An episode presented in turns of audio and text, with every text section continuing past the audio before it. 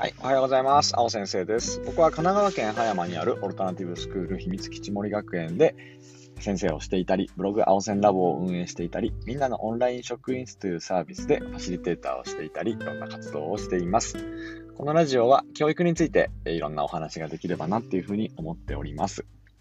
さて、4月21日水曜日になりました。えー、昨日のね、えー、学習する学校ゼミというね、民宿の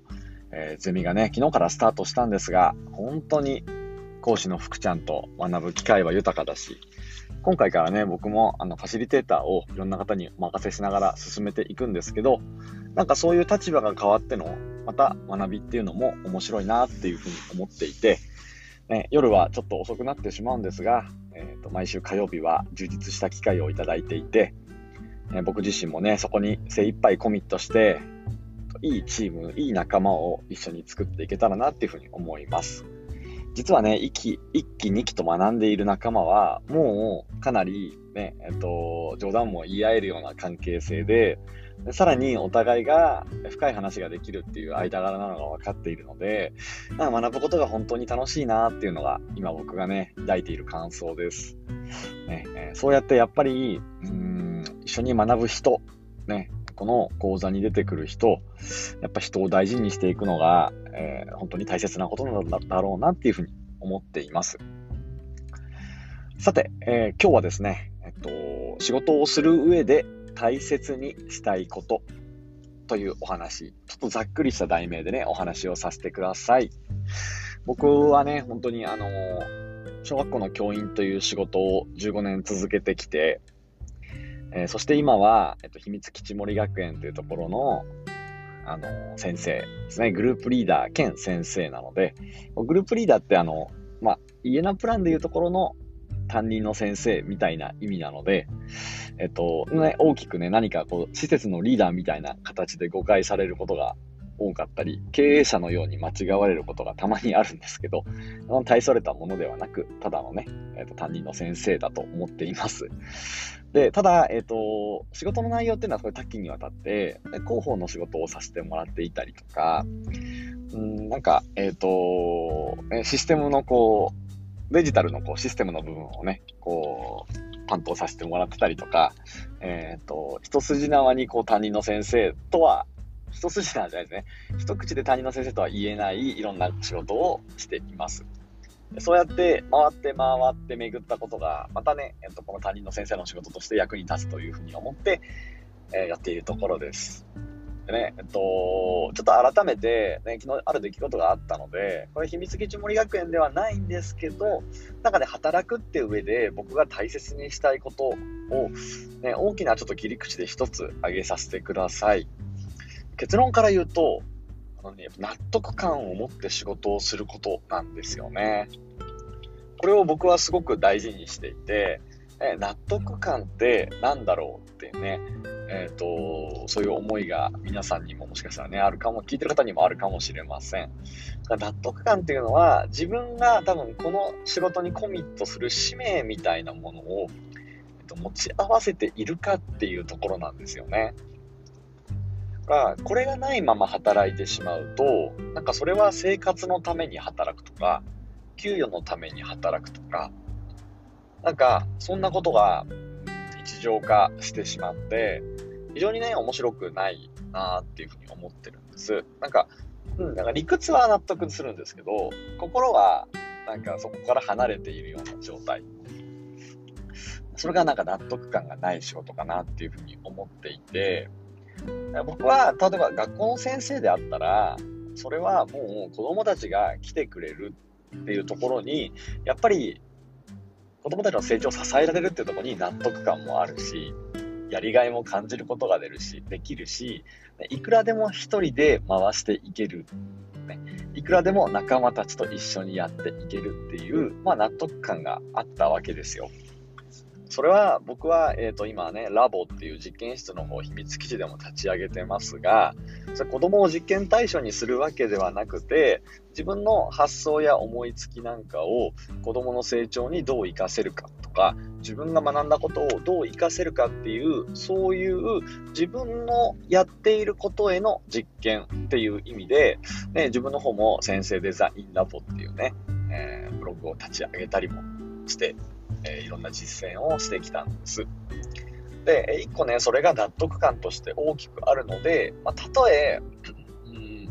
校長先生が嫌な人であっても、これ僕あの、管理職にすごい恵まれたので会わなかったんですけど、ね。えっ、ー、と、でそんな上司がなんか嫌な人であって、同じ学年を組む人がなんか気持ちが乗らないっていうことであったとしても、すごく、うん、納得感を持ってやり抜くことができたななんていうふうに思っているんです。でちょっと、んと昨日から納得できないお仕事、まあお仕事というか秘密基地じゃないんですけど、お仕事の関係で、あこれはちょっと納得できないなって思うところがあって、別にその理屈は通ってるんですけど、気持ちの面で納得できないことが増えてきていたので、ね、改めて、ね、えっと、そこはね、相手とお話をさせて、そしてお話を聞かせてもらいました。聞いたら聞いたですごくスッキリしたので、うん、やっぱりこうやって僕はなんか納得感を持っていくことってすごい大事なんだろうなっていうふうに思っていて、なんか今までは割とこうドライな感じが強かったので、僕はあの、教員として働いている時でも、まあ、そうやって自分で自分の熱を回していけるので、他人、他者がね、こう、周りの人とかが、まあ、どんな風に思おうが、えーと、やっていくことは変わらないっていう、なんかそのドライな感じを突き通して突き抜けていたので、あんまり問題はなかったんですが、やっぱりこういろんなお仕事が増えてきて、副業もさせてもらっていて、やってるうちに、うん、なんか改めてその納得感を持って仕事をすることの大切さっていうのが、かね、じわりじわりと分かってきたんですよね。だから、ともちろん、と使命とか、もちろん、それが仕事として成り立つかってことはすっごく大事なんですけど、なんか、やっぱり自分がその仕事に納得してコミットできているか。そのためには、僕さんと、あのー、一緒にやる人と話をすることは絶対必要だし、何のためにやるのかってことを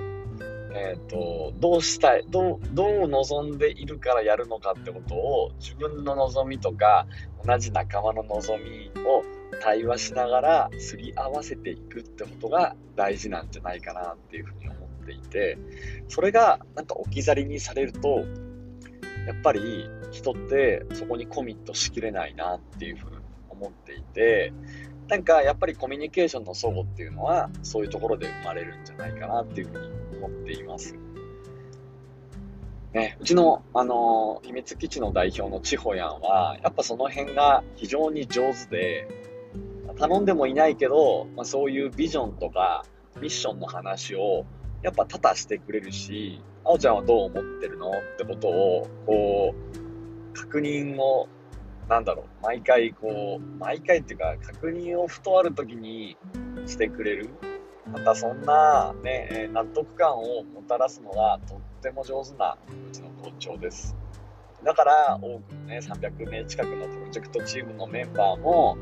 ちほやんになら、ね、一緒に何かギフトできないかなって考える部分があるし、えー、っと、秘密基地森学園っていうね、壮大なプロジェクト、ね、を走らせてる意味や価値っていうのも、そんなところにあるんだなっていうふうになので今日は自分がね、働く上で大切にしたいことっていうのは、ね、納得感を持って前に進むために、僕自身も一緒に働く人の話を